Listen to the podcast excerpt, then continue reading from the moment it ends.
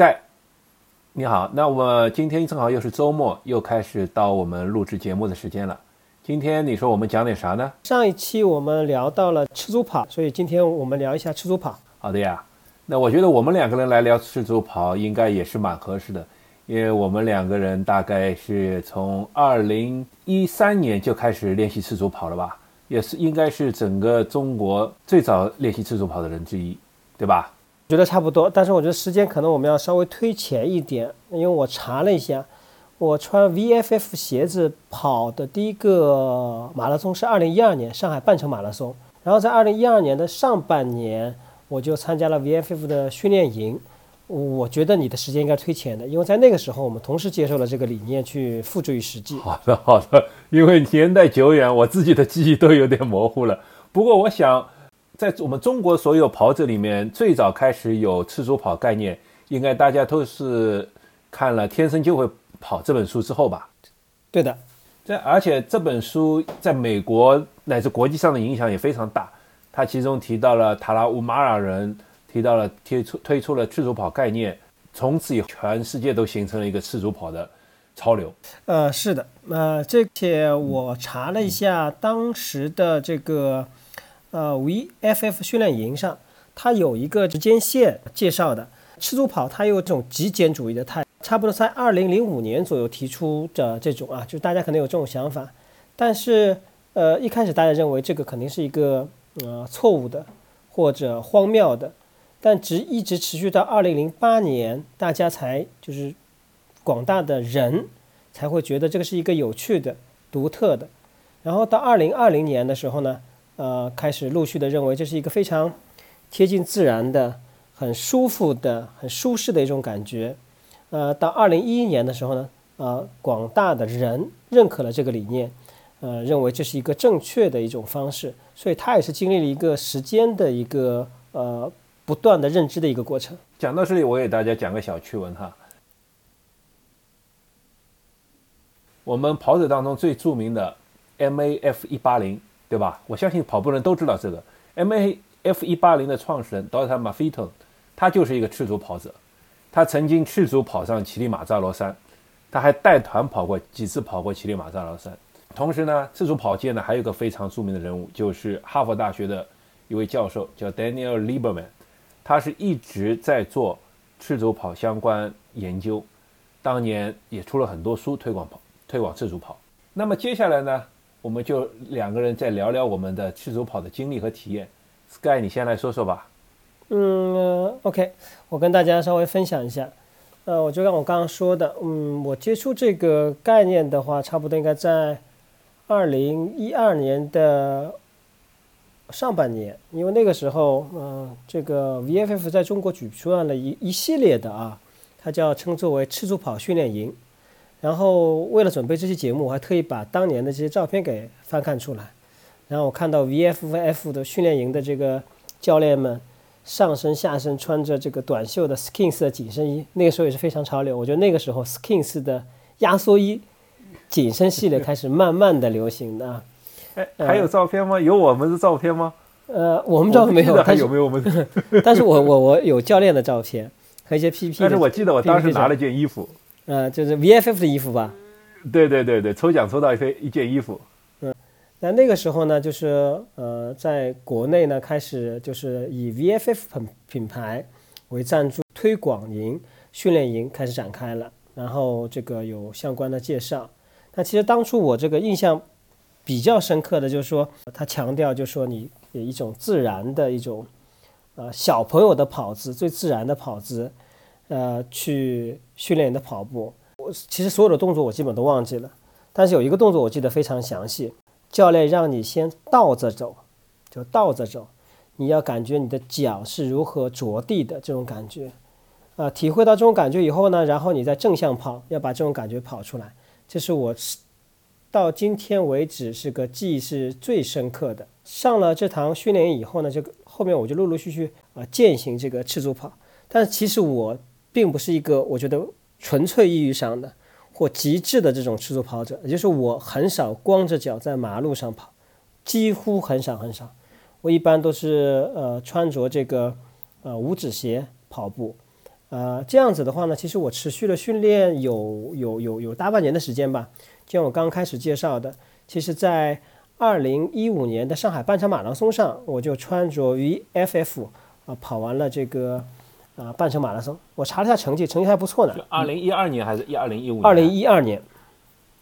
对啊，你前面口误说了二零一五年是吧？是第一期的时候还是什么时候？哎刚才说对，我看一下你刚才就刚才说啊，二零一二年，对，二零一二年，对对，因为我还查了一下成绩，两小时十分钟了，嗯，所以这个差不多我是我一个呃最开始的经历，但从呃这个半程马拉松之后呢，再往之后，我可能持续了我估计差不多有两年左右的时间，也就是说整个的围绕着这个赤足跑的训练，包括呃后期穿着这个呃纽巴伦的这个赤足跑鞋。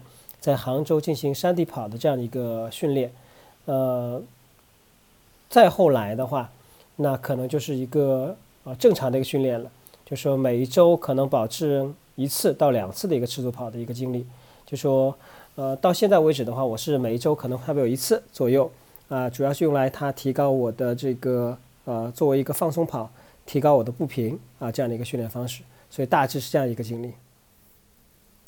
好的呀，我我也分享一下我的体验。Vibrant 的那个训练营，我不知道你记得，他们那当时那个来的教练还是意大利人，他还是曾经担任过意大利国家队的教练，非常 passion，非常有热情，带我们做了一些蛮好的呃练习，还跑了一下。我当时还把我的脚趾给撞伤了，这就是赤足跑的风险之一啊，很容易就把脚给脚给撞伤了。后来后来肿了好几天。我印象当中，我在参加训练营之前，我就做过赤足跑，但不是正式的赤足跑，就是在某一天夜跑的时候，忽然很热情、很激动，一下子就把鞋脱了，在水泥地上跑了几百米，那种感觉超爽，自由的奔放的感觉，因为脚第一次在成人以后第第一次光着脚在马路上跑，这种感觉那真是几十年没有过了，非常非常 非常非常觉得是动人。进行正式训练的时候呢，鞋子很少。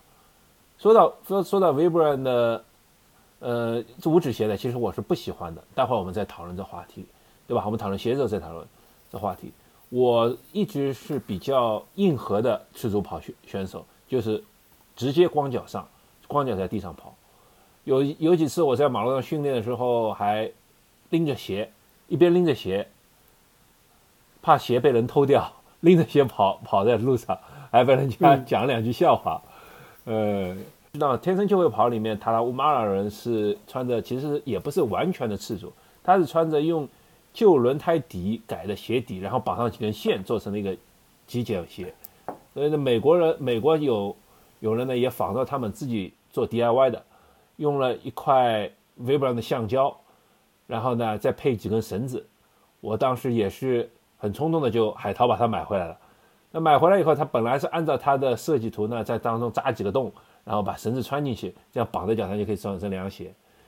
只是因为 V Vibram 的那个鞋底太硬了，我使劲我所有的工具都没有办法把它给切割开，也没有办法在上面打洞。家里也不像美国人工具那么全，可以弄个车窗钻一下，所以这那个就一直给我荒废在那边了。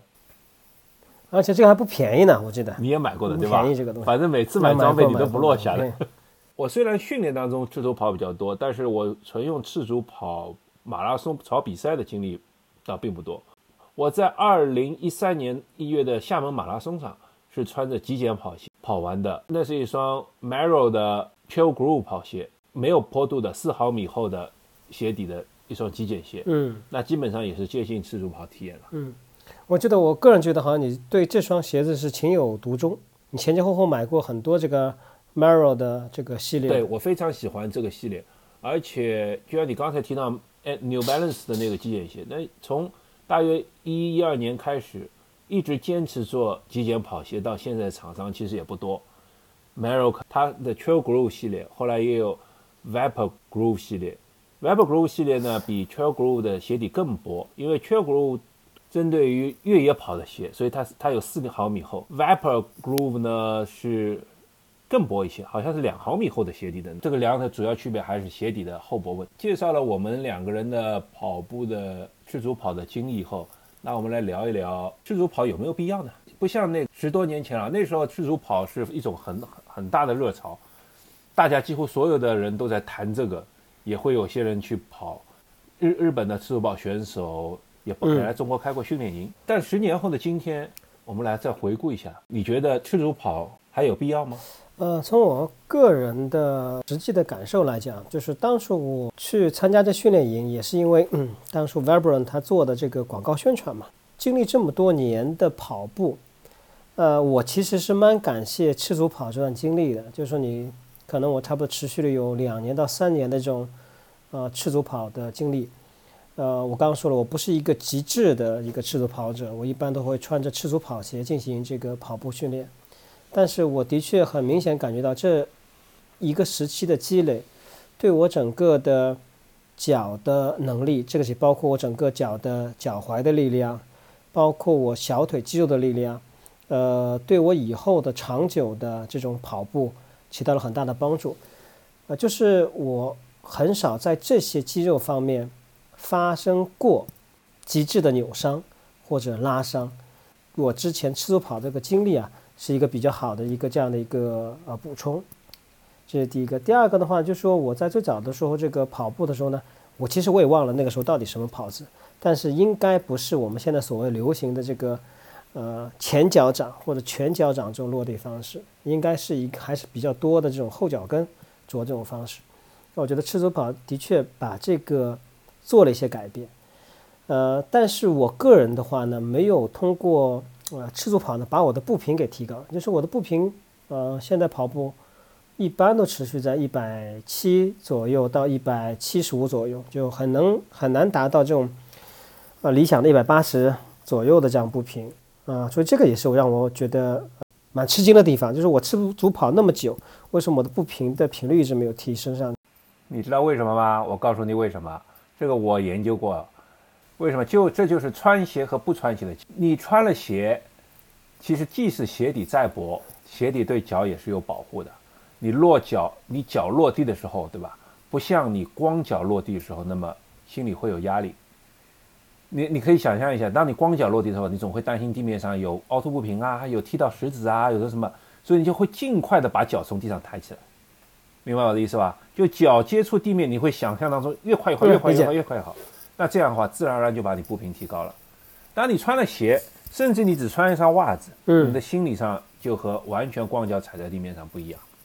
那时候，即使你增强了肌肉，这些好处都会有；即使你用了前掌、全掌，改变了你脚跟，因为脚跟咚咚咚很难受，多多少少心里会有安全感，落地就不会那么快。如果各位听众你们有兴趣，你们可以尝试一下，就光着脚。跑到外面石头路上，你们去踩踩看，绝对会把这个步频提高。我坦我坦率的讲，我坦率讲不太会有人做到。说到这个，我跟大家说一下，就是说，因为我那时候对赤足跑有点着迷，所以呢，我带小朋友去去公园，啊，让我让小朋友光着脚在这个草地上走路，小朋友像不会走路一样的。就他第一个，我当然觉得可能是因为草的关系啊，因为草扎脚底心很痒嘛。很难受嘛，所以他是非常不乐意的走了几步，就是把自己的鞋子穿起来的。就我觉得是你先不要在马路上走嘛，马路上比较比较硬啊，或者比较脏啊。你在草地上这个可以肆意的跑一下，但是没想到他更难受，他根本都没办法走，你知道他根本都不愿意走两三步，然后就回来了。小孩子其实是被保护的太好了，他们都会有都会有这些心理压压力、心理压力。他们其实比我们大人更不敢上，因为他们从小就是。老年人啊，父母都会说：“哎，你不能这样哈，你这样要受伤的啊！你不出去要小心啊，要会被坏人骗走的。”他们其实比我们可能更不愿意尝试那些那些新的事物。那时候训练我是很狂热的，我是光脚在地上跑过很多的。我不光在中国跑过，在美国也跑过。我去我去出差，我去玩的时候，我也会去光脚跑。我是这么理解的。那么，我希望有人愿意的话也试试看。但光脚跑的话，就是说 我一直我一直担心一个问题啊，光脚跑，其实我我到现在都有点担心啊。那个时候其实我问过你，就第一个呢，就是说，其实 我们在跟呃听众讨论的时候也会说，第一个呢，光脚跑，人家担心的就是这个路面干净不干净啊，这是第一个问题啊。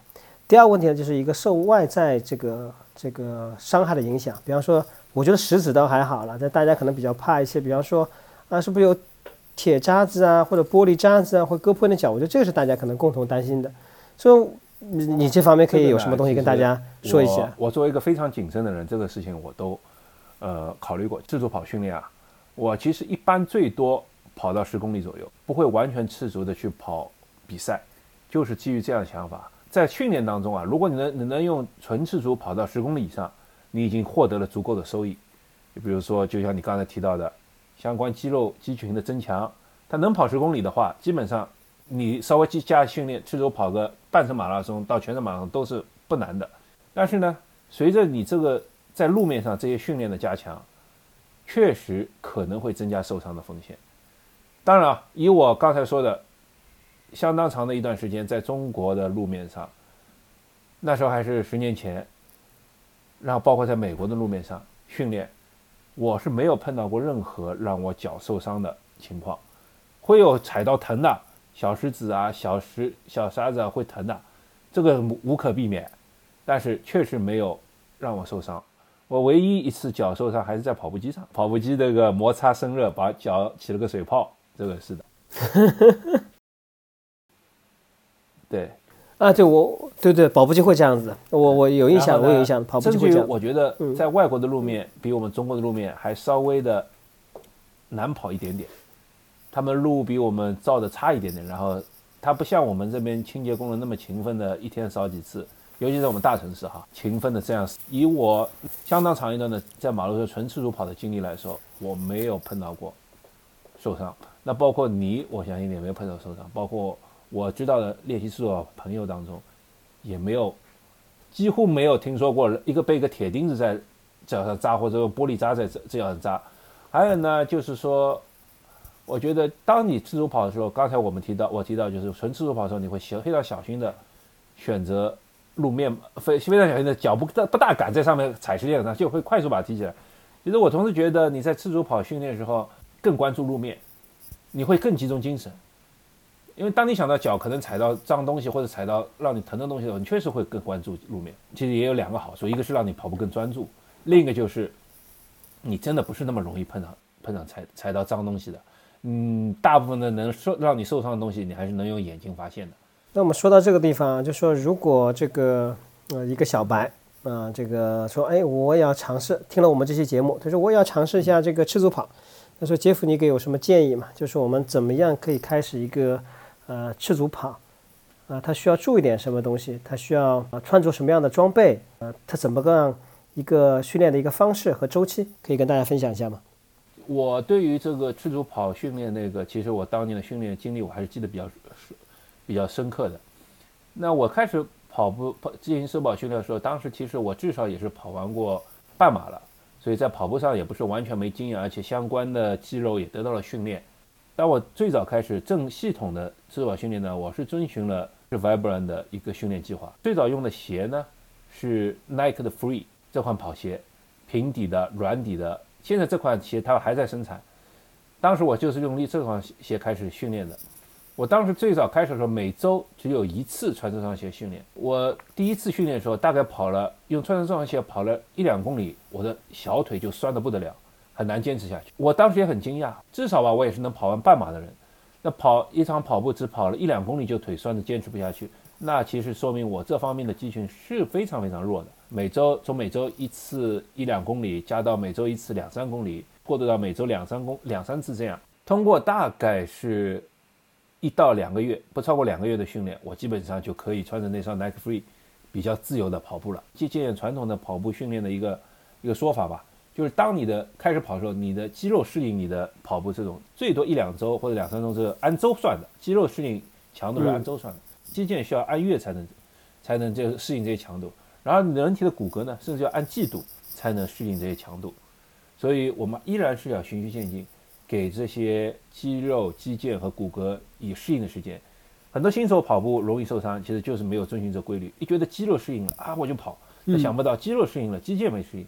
肌腱适应了，骨骼没适应，那就会造成各种伤痛。其实赤足跑训练和这个传统训练是差不多，它会比那个好一点、快一点，毕竟你是有基础的嘛。但是呢，依然要给他几周甚至于几个月的时间慢慢过渡。其实杰夫介绍了这么多啊，就是他希望我们广大的这个听了我们这个节目这个跑友啊，都可以按照循序渐进的方式，呃，执行相关的训练计划。我觉得这个计划不一定是这个所谓吃猪跑的这个训练计划，你可能自己的备赛计划。但我坦率说啊，呃，我身边绝大部分人没有经过伤病，没有经过痛苦，是很难懂得这个道理的。呃，这个必须是你要自己受伤了，然后有的时候可能还稍微要有一点点恢复周期的，你才懂得，嗯，我需要循序渐进，我心里不能急。其实绝大多数人都会经历这样过程的，很难有一开始就自悟到的，说啊，我我不应该这样去做，很少很少的，很少很少，寥寥无几，我觉得。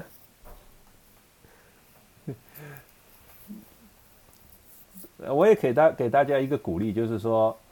我当然从开始跑步也受过伤，然后我因为受伤还错过了当年的纽约马拉松。自从我进行了赤足跑训练，完成了初跑训练以后，到现在十多十年的时间里，几乎没有受过伤，没有因为跑步受过伤。当然偶尔还会有些髂筋束的问题啊，有些那些肌肉酸痛啊、肌腱酸痛这也有，可能会可能会让我呃一两个一两周两三周的训练影响，但是没有受到任何难以恢复的损伤。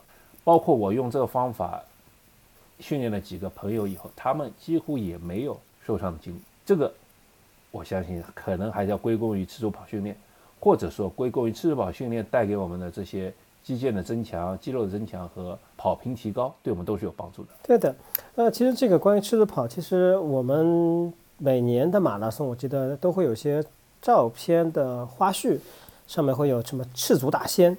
啊，这种很多人是呃，比如光着脚，我记得印象深刻的有一个人，啊，可能还挂着一个铃铛在脚踝上面，然后还有呢，就是可能在前几年还出现过这种穿拖鞋的跑步的这个大神，我记得好像跑到多少时间我忘记了，反正应该时间是非常快的，两呃，这个可能三小时以内啊，呃，但是我们身边的确确确有这样的一个朋友，在很早期的，那应该就在二零。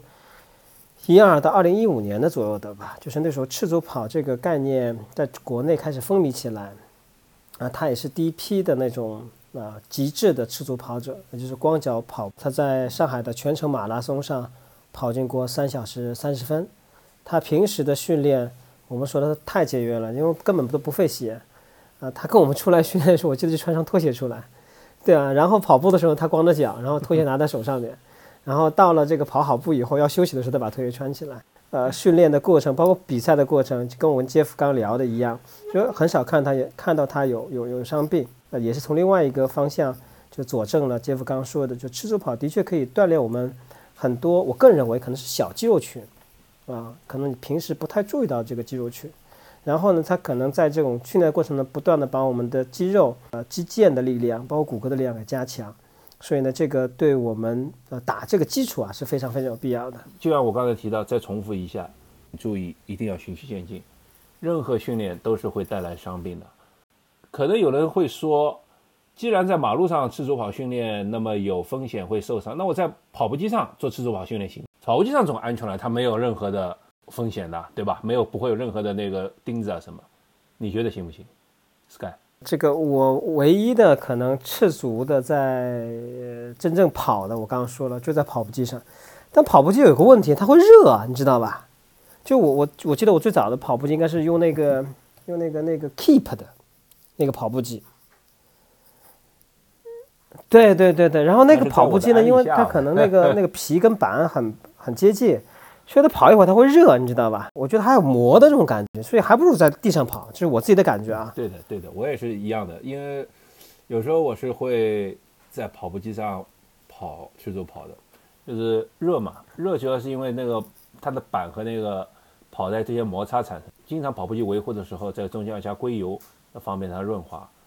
那其次来说，就是跑步机脚跑在上面有时候会滑的，我也不知道为什么。那么有人会说穿袜子跑鞋，穿袜子可能会避免起泡的问题，但是不一定能避免得了那个滑的问题。我没有在跑步机上正式的进行过赤足跑训练，我只偶尔调剂的在上面跑过。有兴趣的人呢，也可以试试看，告诉我们行不行。所以跑步机也许可以训练，但是我的感觉总不一定是最好的方法。那如果不像这种极致的跑者啊，就是我我赤足跑我就是光脚。就说，但是我我我我做不到，比方说我我是做不到啊。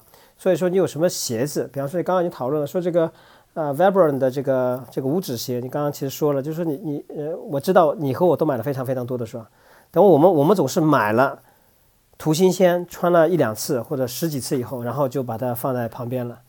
就是你为什么不喜欢 VF 的这种五指鞋？你个人？我为什么不喜欢五指鞋？五指鞋它有它的好处的，就是它底超薄，然后脚感是非常好，能够让你感受到那个地面的反馈。那我最不喜欢一点是什么呢？就是我认为他为了把鞋做成脚掌的形状，增加了太多的无没有必要的接缝。他把鞋底和鞋面这些部分粘接在一起以后，凑这个五个脚趾形状，在脚趾缝之间还增加了很多接缝，很容易磨脚。没错，我完全赞同。就就是我穿我穿 VFF 的鞋子，必须要穿袜子才可以穿，有两个原因。第一个原因就是你刚刚说的，我如果不穿袜子，我穿 VFF 的鞋子就会磨，啊，会磨出脚泡来，反而更难过。这是第一个。第二个呢，就是完全的你光脚穿，比方说你可能训练激烈了，你会有出脚汗，这鞋子非常不方便清洗的，啊，就非常会产生异味的。这个呢，这时候也不是我不喜欢的其中的一个原因。这个，但是我买过一双无。VFF 出出品的包裹鞋，就是它没有分成五个脚趾，它就是一个鞋底上面像包袱皮一样的，拉起来左边贴到右边，右边贴到左边，那是基于粽子一样的啊，哎对，有点类似于这样，这是基于日本的那个鞋的设设计，但那个鞋我倒是挺喜欢的，呃，我曾经有一段时间出差必带，呃，它又很小。一卷就很小，然后到了酒店里就穿着它就可以上跑步机跑。我还为此为对这双鞋做了一个做了个 vlog，在 B 站上评测了一下。可能是我是唯一一个评测这双鞋的人。那这双鞋我还是蛮喜欢的。最大的缺点就是它只是要用两块弹性布嘛，把这个脚包了一下，不固定不好，很容易扭动滑动，就是稍微踩个地方脚唰就就滑开了，这样其实蛮容易扭伤的。我觉得有一次在健身房里穿了它，呃，扭伤了。呃，养了很久伤，这点是一个缺点。所以总的来说，我觉得 VFF 的弊处大于好处，呃，我个人并不是特别推荐。呃，但是啊，我因为我穿了那么多这个赤足跑鞋，我觉得 VFF 的价格相对来讲，呃，是比较便宜的，因为它经常会有打折。啊，另外的话呢，就我们刚刚说了，从如果说从 VFF 开训练营，嗯，二零一二年，现在已经是我们录这期节目已经是二零二三年了。在这个近十年的过程当中，唯一一个品牌，如果没有记错的话，大的品牌一直在坚持做这个赤足的这样的鞋子或者五指鞋这个系列的。其实其他品牌已经非常非常少了。忘了忘了 Merrell 了吧？Merrell 现在 忘了我最爱的 Merrell 了。Merrell 其实国内现在卖的很少啊，就是就是在国内啊正规渠道销售的其实非常非常少。因为我刚刚说到的纽巴伦，它之前也有一个叫 Minimus 的这个系列的啊，就是极简系列的。呃，它也出了了三四年吧，我记得。那你看到现在基本上已经没有了，就纽巴伦已经不生产这个系列的这个鞋子了。纽巴伦，纽巴伦最早的就你说的 Minimus，这是最早的那个极简鞋。嗯。后来呢，它也有一些极简鞋设计的鞋子，就是底稍微厚一点点，但是总体来说还是极简鞋设计的。嗯，也是有的。在一六一七，在一一六一六年的时候，我去呃美国比 Ironman 的时候。我跑步还穿着这双鞋呢，但最近几年确实是没有了，看不到，它都是走那个厚鞋风了，厚底风了。你刚刚说厚底风，其实我我刚想说这事儿的。其实我穿这个赤足跑鞋，我最大的感受就无论是纽纽巴伦系列的，还有刚刚你说的 Mirror 这种系列的，赤足跑鞋一个很大的一个问题就是鞋子其实很难看的，就是它的前脚掌特别宽大。之后的几年，你看大家就开始流行了 Ultra 的系列，对不对？流行这种鞋子，这种鞋子是什么？就是不仅前掌超大，而且底超厚。就我觉得这也是一个跑步流行的一个趋势，不仅这个前面这个前掌超大，底又超厚，也超难看。我觉得，我个人认为超难看这种。顺便说一下，那个如果有人被我说的想试试 Mero 鞋的话，其实亚马逊上，中国亚马逊上还是能够海淘的，价格也不贵。我前几年还还海淘了，我就就是基本上我一直保持有一双，虽然最近几年我确实也穿的不多了，那个但是呢，我基本上保持鞋柜里有那么一双。Ultra Ultra 我其实我也买过的，是会宽一点，底也蛮舒服的。但是你不要忘了啊，因为现在主要的大部分跑鞋的设计，尤其是像 Hoka 啊，尤其像呃，甚至于耐克啊，Nike 他们都是偏欧美设计，他们的鞋的前掌都偏窄。但中我们中国的亚洲人的脚是铲状的脚，其实我们亚洲人是应该更穿那些前掌宽一些的鞋子。Ultra 其实是更更适合亚洲人。Hoka 最近几年因为在中国可能是卖的好了，所以他们一些主流鞋款上也出了宽板鞋，包括 Clifton，包括 Speed Goat，快羚羊。快羚羊我最早海淘的时候我是哭死，根本没法穿，这脚我砍掉三分之一的鞋才都塞塞不进去。但是我其实脚不宽，我还是一个低型。不不去谈鞋子，鞋子下次找个专门的话时间谈。今天还是回到赤足跑鞋。那么就像你刚才说到的，很多人会穿拖鞋、凉鞋。对吧？甚至于有人穿解放鞋，我不知道现在年轻人还对解放鞋了解吧？但是解放鞋、板鞋你怎么看呢？去年还前年吧，不是有一个夹脚拖的这个大神级的人物跑得异常快嘛？我觉得这个也 OK 的。呃，然后关于凉鞋的话，其实我跟大家介绍一下，国内其实有一个品牌叫 Ultra Gear，这个这个中文我忘记了。它其实生产过这种凉鞋的，就是它这种凉鞋，它认为它既是可以徒步的。也是可以支持你日常跑步的，我也买过，呃，但是我穿的这个次数不多，我觉得稍微有点，呃，磨脚，还有不跟脚。坦率的讲，我没有穿过夹脚拖跑步，我也没有穿过解放鞋跑步。但是呢，从这个赤足跑的本身的理论来讲呢，我觉得首先它的前后跟是零零零跟差，对不对？是一个平底的。第二呢，它整个的鞋底呢比较薄，有这种呃赤足跑感觉。但是我更多的认为它是一个博眼球的事情啊，就是你穿拖鞋跑，你穿解放鞋跑，这是一个博眼球的一个事情，这是我个人认为啊。对啊，我也是跟你差不多。我记得那个就我补充一下，我记得那个穿拖鞋跑可能应该是最快成绩是二小时四十分钟左右吧。我还我刚才还忘了提到，还有人穿 Crocs，对，很厉害，很厉害跑的，对吧？那鳄鱼鞋跑，嗯呃，我的观点跟你是接近的，就是。极简鞋是好的，但是像拖鞋、凉鞋，最大的问题就是它会磨啊！你两个脚趾中间加根绳子，怎么可能会不磨呢？或者一根那么的绳子绑绑在脚腕上，你怎么可能不磨呢？当然，人经过一定训练以后，你是能够接受这个，但是何必要去训很辛苦的训练自己，弄个绑夹着个绳子去跑马拉松呢？这个有意义吗？那我真的是觉得除了博眼球以外，没有任何的。意义所在。那我觉得马拉松快乐的啊，就是你，他如果跑得慢点还可以接受啊，关键他跑得太快了，对吧？就是他如果穿上鞋子可以跑得更快，对不对？可能他就是没办法跑得更快了，所以所以才用这个方式来博人家眼球。但我觉得还是非常非常厉害的。我个人看到这种，我每次在马拉松看到这种人，我都是很抱以崇敬的这个眼神过去。我觉得这都非常厉害，都非常厉害。Respect。但是不喜，但是不 envy 对吧？这个这么说，或者不不不羡慕他们，对对对对，不妒忌他这是这个是 respect 他们。我们讲到现在，应该也把这这个话题讲的差不多了。呃，然后的话呢，就说在准备今天这期节目的一些素材的时候呢，呃，其实呃，我在这个今天这个最尾啊，跟大家介绍一本书啊，就说其实杰夫刚刚也说了，就是天生就会跑这本书。其实我在刚做节目的时候呢。我也在看了一下京东，嗯，我我忽然发觉《天生就会跑》在国内其实好像应该有两个翻译的版本了。但是我给大家介绍的是国内最早的这一个翻译版本，啊，它的作者呢都啊，当然作者都是一样的啊，都是这个麦克杜格尔啊这个写的。但国内的翻译有两个人，呃，我买的是国内最早的这一本啊，就是严冬冬翻译的，啊，所以说在今天。